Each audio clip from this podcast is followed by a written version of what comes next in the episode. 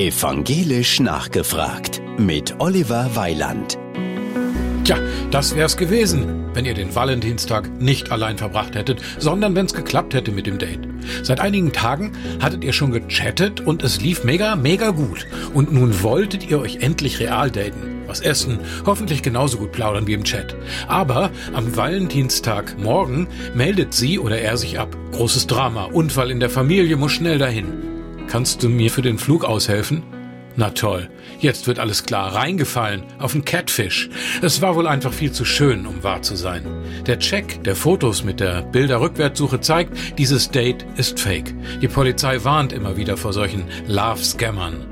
Okay, also nächstes Mal früher checken, alles richtig machen. Und jetzt ist da wieder jemand, es läuft gut, die Fotos sind gecheckt.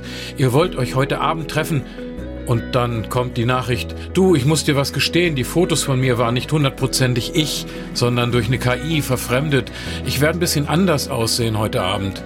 Oh nee, nicht schon wieder. Warum?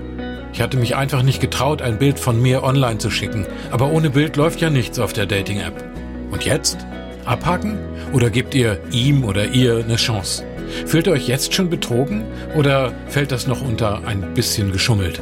Evangelisch nachgefragt auf Antenne Thüringen.